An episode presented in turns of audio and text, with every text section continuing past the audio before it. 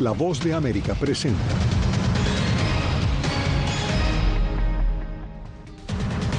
En estratégica visita a Israel, el presidente Joe Biden promete 100 millones de dólares en ayuda humanitaria para Gaza y Franja Occidental. Mientras tanto, palestinos e israelíes intercambian acusaciones sobre el bombardeo al hospital de Gaza que causó cientos de muertes. Estados Unidos envía el primer vuelo directo a Venezuela con cientos de migrantes deportados. Y a horas de las elecciones primarias en Venezuela, aumenta la expectativa tras el acuerdo suscrito en Barbados entre el gobierno y un sector de la oposición.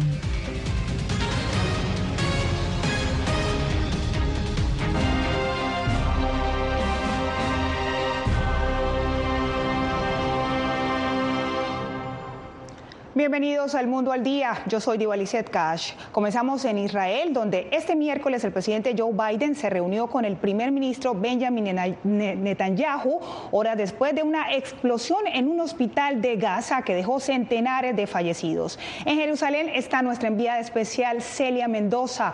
Celia, te preguntamos, sabemos que hoy en una inusual declaración el presidente eh, Joe Biden habló con los, los reporteros desde el avión presidencial. ¿Qué dijo el presidente? Presidente. El presidente, quien se encuentra camino de regreso a Washington después de una visita a Israel de siete horas y media, habló específicamente acerca de la importancia de la ayuda humanitaria y esto definitivamente es el logro más importante. Manifestó que 20 camiones que se encuentran con ayuda humanitaria en la frontera entre Egipto entrarían a Israel y felicitó la labor no solamente del presidente de Egipto, pero también de Israel por permitir esto. Durante esta declaración habló acerca de lo importante de reconocer el sufrimiento humano y también aclaró que este ataque no habría sido responsabilidad de Israel, pero también dijo que no ha dicho que había sido jamás directamente. El presidente de Estados Unidos, Joe Biden, visitó Israel este miércoles con el propósito de evitar que la guerra con Hamas se expanda, en medio de la indignación por una explosión que mató a cientos de personas en un hospital en Gaza. El mandatario anunció que Estados Unidos proporcionará 100 millones de dólares en asistencia humanitaria para la población en Gaza y Cisjordania y logró acordar la entrada de esta ayuda. Me sentí profundamente entristecido e indignado por la explosión en el hospital de Gaza ayer. Y según lo que he visto, parece como si lo hubiera hecho el otro equipo, no usted. El presidente Biden dijo que su prioridad en medio del conflicto sigue siendo el rescate de los rehenes en manos de Hamas. Según el grupo militante, más de 200 personas fueron capturadas durante la incursión del 7 de octubre en Israel. El presidente dijo que 31 estadounidenses perdieron la vida en Israel por el ataque de Hamas. Estamos trabajando con socios en toda la región, buscando todas las vías para traer a casa a aquellos que están cautivos por Hamas. El primer ministro israelí Benjamin Netanyahu responsabilizó a Hamas de la explosión en un hospital de Gaza y agradeció el apoyo del gobierno estadounidense. Un cohete disparado por un terrorista palestino falló y aterrizó en un hospital palestino. El mundo entero está legítimamente indignado, pero esta indignación no debería dirigirse a Israel, sino a los terroristas.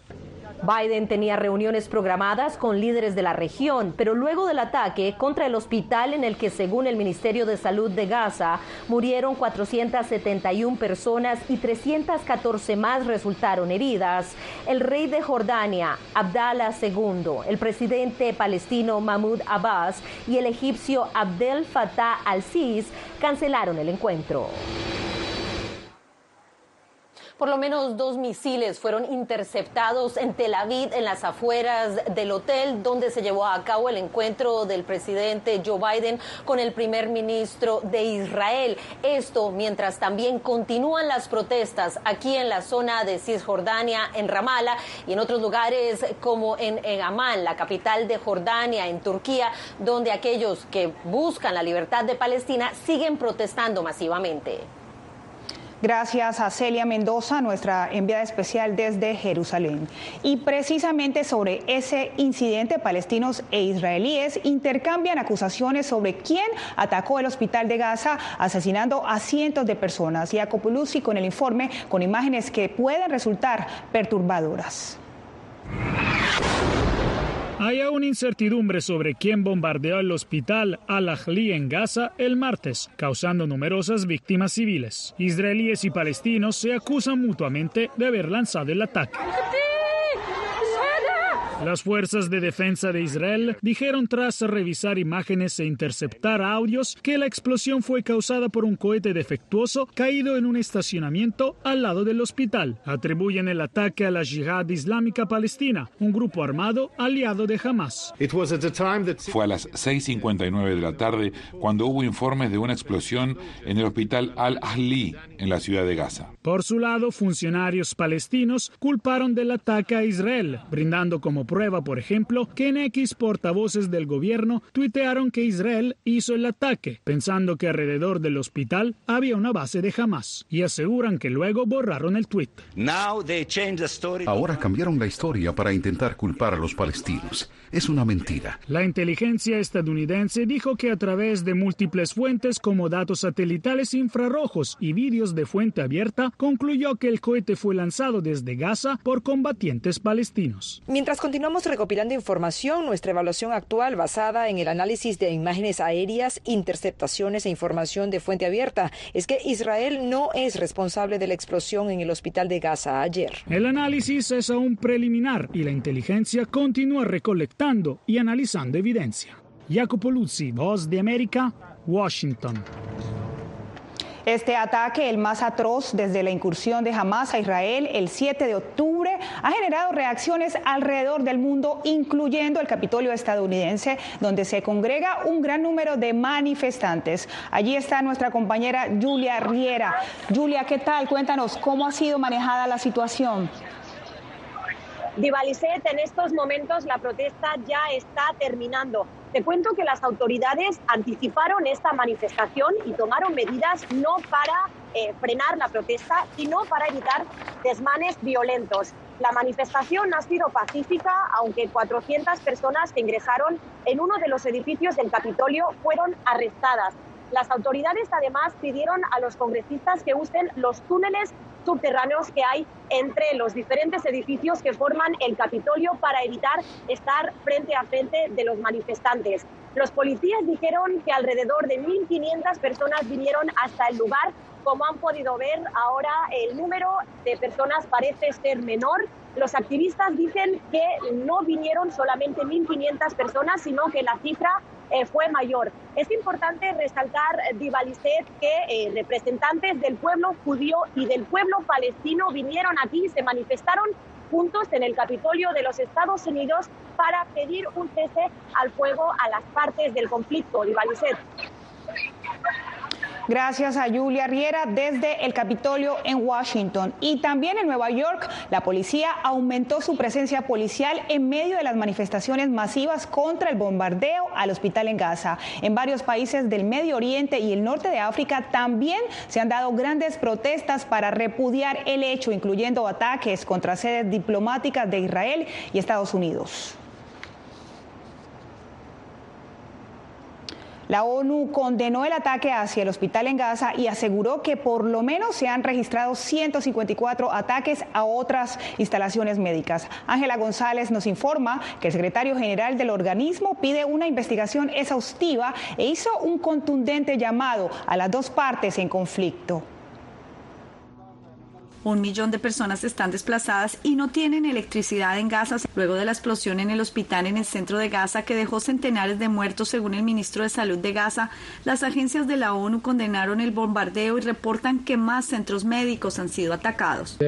Se han reportado alrededor de 150 ataques contra instalaciones de atención médica en Gaza, que provocaron alrededor de 15 muertes entre proveedores de atención médica. Más de 70 ambulancias fueron atacadas y dañadas con decenas de heridos entre pacientes y proveedores de atención médica. Estos ataques a instalaciones de atención médica provocan que cuatro hospitales en la parte norte de Gaza dejaran de funcionar de 22 hospitales. El secretario general Antonio Guterres, quien muy pronto llegará a Egipto, hizo un llamado contundente a ambas partes del conflicto. A Hamas por la liberación inmediata e incondicional de los rehenes. A Israel que permita de inmediato el acceso irrestricto de la ayuda humanitaria para responder a las necesidades más básicas del pueblo de Gaza, cuya abrumadora mayoría son mujeres y niños. mientras el Consejo de Seguridad continúa dividido y por segunda vez no acordó una resolución de cese al fuego en Gaza, esta vez planteada por Brasil y que fue vetada por Estados Unidos por no reconocer el derecho de Israel a defenderse. El coordinador de Asuntos Humanitarios de Emergencia de la ONU, Martin Griffiths, mantiene reuniones con el gobierno de Egipto y otras partes del conflicto para abrir el cruce en Rafah e ingresar suministros vitales a la franja de Gaza. Ángela González, Voz de América, Naciones Unidas, Nueva York. Mientras tanto, una patrulla del ejército de Israel localizó varios cadáveres en una aldea atacada hace más de una semana en ese territorio a dos kilómetros de la franja de Gaza. José Pernalete nos informa que, entre tanto, decenas de familias en la zona palestina hacen filas con la esperanza de cruzar la frontera hacia Egipto y huir de la guerra. Uniformados de las fuerzas militares de Israel llegaron este miércoles a Kibbutz Kafar Asa, una aldea localizada a dos kilómetros de Gaza aproximadamente, que fue objeto del ataque de Hamas el pasado 7 de octubre. Allí los soldados localizaron evidencia de las muertes ocurridas en el lugar. Todavía tenemos cadáveres tirados por ahí, pero es una zona de guerra, por lo que no podemos ir para traerlos de vuelta. Puede haber francotiradores, también puede haber minas. Por su parte, Hamas e Israel confirmaron la muerte de Ayman Nofal, integrante del Consejo Militar de Hamas. La baja se dio tras un ataque aéreo israelí en el centro de Gaza. Información de ese país indicó que Nofal era comandante del mando central de las brigadas Al-Qassam. La tensión se extiende hacia la zona fronteriza entre Gaza y Egipto, donde residentes de áreas palestinas como Rafah buscan escapar de los constantes bombardeos de Israel. Familias permanecen por horas aguardando la autorización de cruzar la frontera. He estado viniendo casi todos los días con la esperanza de que se abra. Desafortunadamente no hay noticias. No sabemos si podemos irnos o quedarnos, o al menos donde sea seguro quedarnos en Gaza, donde no haya ataques aéreos ni bombardeos. Mientras tanto, en Tel Aviv, una alarma por amenaza de cohete obligó a los presentes de una vigilia en conmemoración por las muertes y desapariciones a protegerse en refugios blindados por posibles explosiones. José Pernalete Voz de América. Y ahora vamos a Venezuela porque hace escasos minutos aterrizó allí el primer vuelo con deportados procedentes desde Estados Unidos. Nos conectamos con Adriana Núñez en Caracas. Adriana, ¿has podido conversar con algunos de los recién llegados? Hola, Divalicet. Apenas a las 4.26 minutos hora local llegaron al Aeropuerto Internacional de Maiquetía estas 130 personas que estaban en el avión que partió desde Texas en los Estados Unidos. Hasta este momento no ha habido contacto directo con ellos. Lo que sí es que el Aeropuerto Internacional de Maiquetía, que sirve a la ciudad de Caracas, hay un gran despliegue de diferentes cuerpos policiales, militares, Guardia Nacional e incluso cuerpo de bomberos de la nación. De acuerdo con un policía con el que conversamos más temprano y que prefirió no ser identificado, algunos de los 130 deportados que vienen desde los Estados Unidos tienen antecedentes penales y son solicitados por la justicia. Lo que sí nos ha llamado la atención es que no hay ningún familiar en este lugar esperándolos para recibirlos, por lo que lo que sí estamos aguardando es algún tipo de declaración oficial para conocer cuáles de estos 130 eh, ciudadanos que están eh, o que fueron deportados tienen esos antecedentes penales y cuáles han sido deportados por haber entrado ilegalmente a los Estados Unidos. Gracias, Adriana, desde Caracas. Y ese vuelo había partido de la mañana de este miércoles desde Texas. Allí, Laura Sepúlveda conversó con las autoridades migratorias estadounidenses. Alrededor de 130 venezolanos adultos solteros hacen parte de este primer vuelo charter para deportar ciudadanos desde Estados Unidos a Venezuela. Hay personas que acaban de cruzar, hay personas que han estado aquí durante bastante tiempo, hay algunas que están en el proceso de expulsión acelerada, por lo que hay una variedad de gente que va en este vuelo. Reincidencia por cruce no autorizado y por ende orden de deportación ha sido también una de las razones de repatriación de los venezolanos. Que si piensan entrar, que hágalo legalmente, porque si no, eso es lo que va a tener esperando. La reactivación de estos vuelos de deportación hacia Venezuela ha creado incertidumbre entre ciudadanos de dicho país que hace poco entraron irregularmente a Estados Unidos. Sería algo que de verdad sería como fatal, pues porque allá la situación no es que está muy bien y pues todo lo que hemos invertido y, y todo lo que hemos pasado en, en todo el camino, pues será como mm, una derrota muy grande, porque nosotros lo poquito que pudimos mm, ahorrar para nuestra casa porque no tengo casa propia. Este era agarrar lo, lo poquito que teníamos y todo lo gastamos para venir. La religiosa Norma Pimentel, conocida por su apoyo a los migrantes, señala que esta realidad hoy toca a los venezolanos, pero no es nueva. Y los que sí se llegan a quedar es porque no los han podido deportar, porque no tienen suficientes aviones para deportarlos. Y entonces, este, esos son los que estamos viendo. Algunas de estas personas tienen antecedentes penales, pero no es una generalidad. La remoción corresponde a causas particulares de cada uno de los casos. Varios de los repatriados pasaron por un proceso de solicitud de asilo y al carecer de pruebas de miedo creíble, un juez ha ordenado el retiro del país. Laura Sepúlveda, Voz de América, Harlingen, Texas. En Texas avanza un proyecto de ley para encarcelar a inmigrantes indocumentados. Todos los detalles en minutos.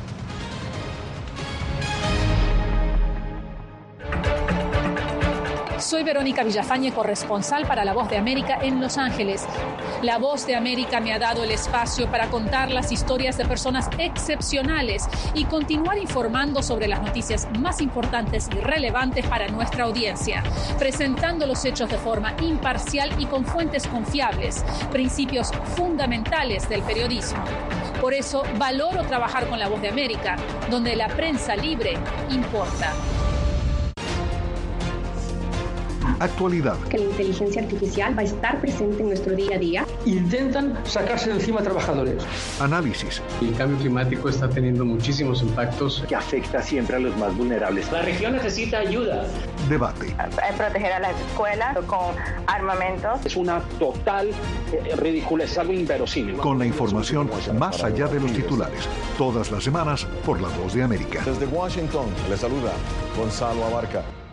Soy Claudia Saldaña, corresponsal de La Voz de América en El Salvador. Ejercer el periodismo es un desafío que crece constantemente frente a la complejidad del escenario político de mi país. Presentar todas las voces, todos los ángulos y el contexto nos permite ofrecer a ustedes, nuestras audiencias, un panorama más completo de nuestra realidad.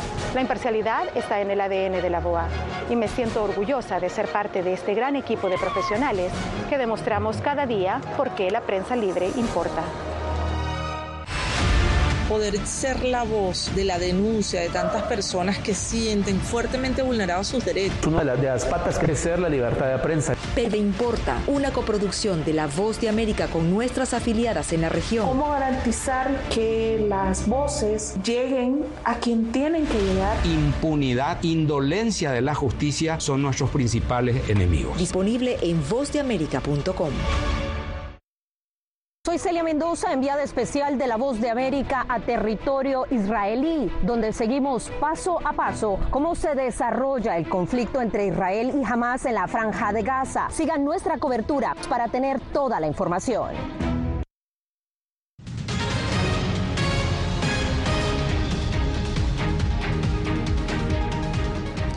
100 mil millones de dólares es el monto que planea solicitar la Casa Blanca al Congreso de Estados Unidos con el fin de reforzar la defensa de Israel y Ucrania. Jorge Agobián nos informa que la propuesta sería presentada por el presidente Biden a su regreso de Israel.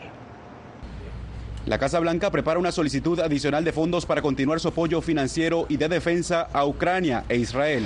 Según funcionarios de la administración Biden, la petición formal de unos 100 mil millones de dólares sería presentada al Congreso esta semana, luego de la visita del mandatario a Tel Aviv. La propuesta incluiría fondos para la seguridad fronteriza en Estados Unidos. El líder de los republicanos en el Senado resaltó la urgencia del asunto.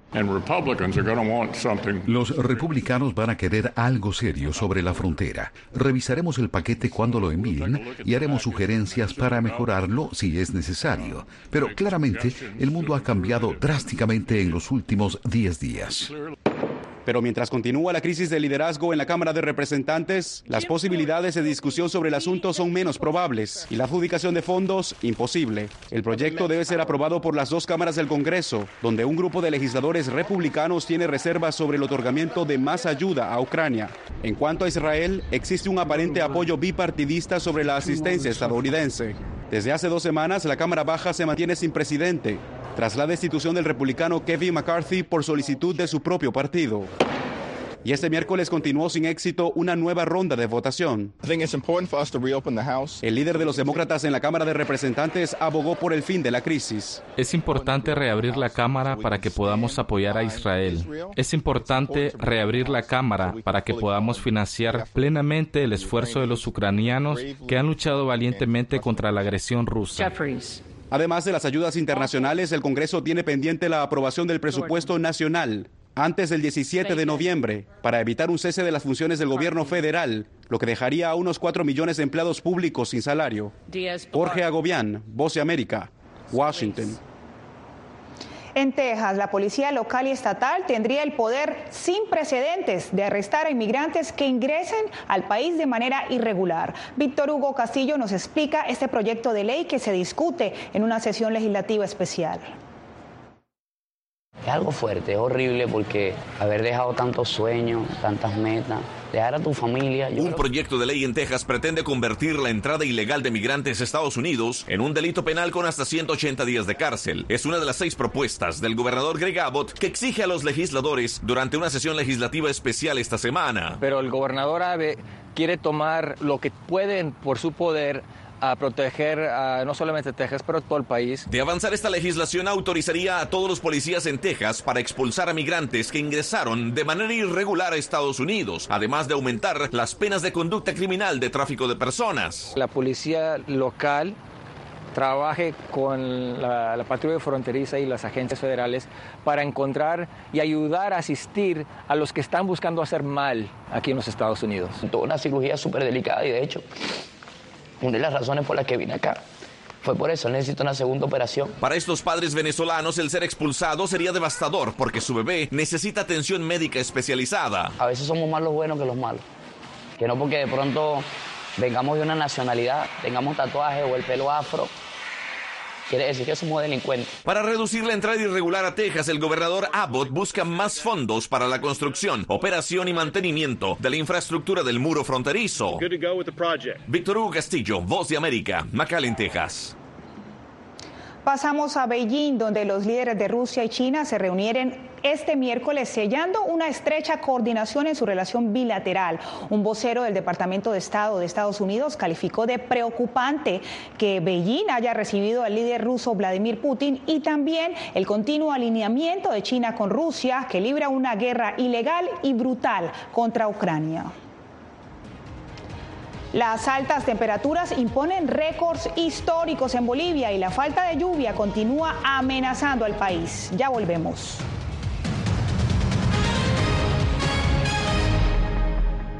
Soy Belén Mora, periodista de La Voz de América. Como reportera y presentadora tengo la responsabilidad de acercarles las historias que se generan en Washington y que impactan tu entorno cercano. Desde perspectivas diversas en un ambiente informativo en constante evolución que pone a prueba y nos hace poner en la balanza nuestros valores profesionales, te presentamos información veraz, porque en La Voz de América la prensa libre importa.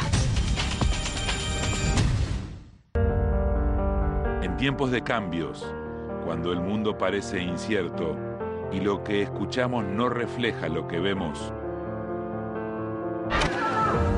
buscamos la verdad. A través de la pantalla de la Cuando nos cuentan solo una parte de la historia, perdemos la confianza.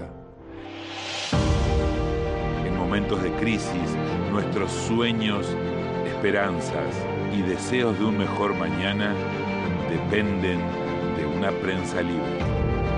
En La Voz de América te traemos las historias que la gente se arriesga a ver. Conectamos el mundo y lo unimos con la verdad.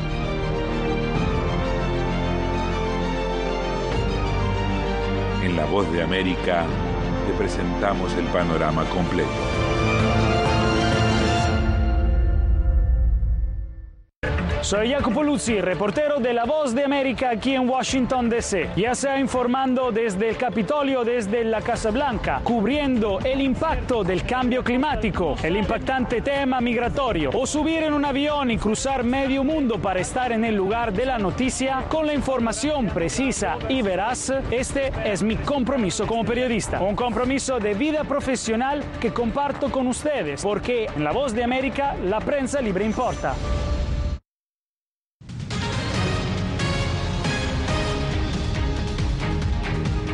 En Bolivia el calor es extremo. Meteorólogos estiman que septiembre y octubre registran las temperaturas más altas de las últimas tres décadas. Además, Fabiola Chambi nos cuenta que ahora crece la preocupación por la falta de lluvias en todo el país. Seis departamentos de Bolivia rompieron récords históricos con temperaturas excepcionalmente altas según el Servicio Nacional de Meteorología e Hidrología. En La Paz, uno de los recientes registros fue de 28,9 grados, cuando la máxima solía ubicarse por debajo de 23. En Cochabamba se llegó a los 37,8 grados centígrados, superando los 37 grados registrados en 1997. Expertos aseguran que el cambio climático está provocando olas de calor más largas, extremas y frecuentes. Eh, una de las particularidades que se ha presentado este año es que estas temperaturas han sido consecutivas, ¿no? varios días, por lo menos la primera quincena de octubre. Los días nubosos han sido muy pocos, o en algunos casos ninguno. A esta ola de calor en Bolivia se suma la preocupación por la escasez de agua y el racionamiento que ya se aplica en varias regiones. Mientras tanto, los ciudadanos toman sus previsiones para evitar el impacto de estas altas temperaturas. Estas últimas semanas se ha notado muy fuerte, pero prácticamente no baja de los 30 grados. Siempre estoy con el protector solar y mi sombrilla que a todo lado está conmigo. El cambio de clima ha sido bastante fuerte aquí en Cochabamba porque no, no sabíamos sentir esta ola de calor. Compran todos los días, todos los días acaba temprano, así llevan botellas igual. Las altas temperaturas en Bolivia son un patrón regional que también está afectando a Perú, Paraguay, Argentina y Brasil y se prevé que la tendencia continúe hasta fin de año. Fabiola Chambi, Voz de América, Bolivia. Y usted no se mueva, que ya volvemos con más noticias en el Mundo al Día. Hola, soy Natalí Salas Guaitero, conductora de La Voz de América. Desde pequeña desarrollé un gran deseo por darle voz a aquellos que son invisibles por una u otra razón. Ya ha sido reforzada. Me enorgullece ser parte de La Voz de América, un equipo en el que la ética y la búsqueda de la verdad siempre son el norte. Ser periodista es una gran responsabilidad porque somos defensores de principios de libertad y para mantenerlos, la prensa libre importa.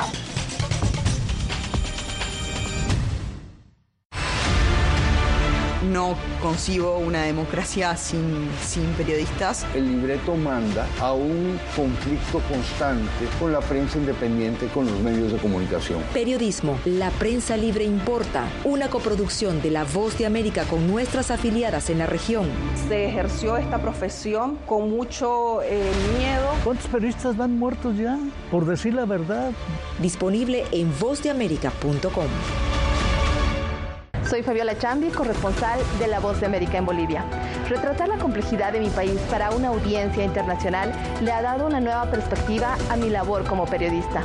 Desde esa mirada descubro en el día a día que el trabajo que realizo en La Voz de América me ha permitido dar vida a los valores del periodismo profesional, aquel que les informa a ustedes, nuestras audiencias, con balance, precisión y profundidad, porque en La Voz de América la prensa libre importa.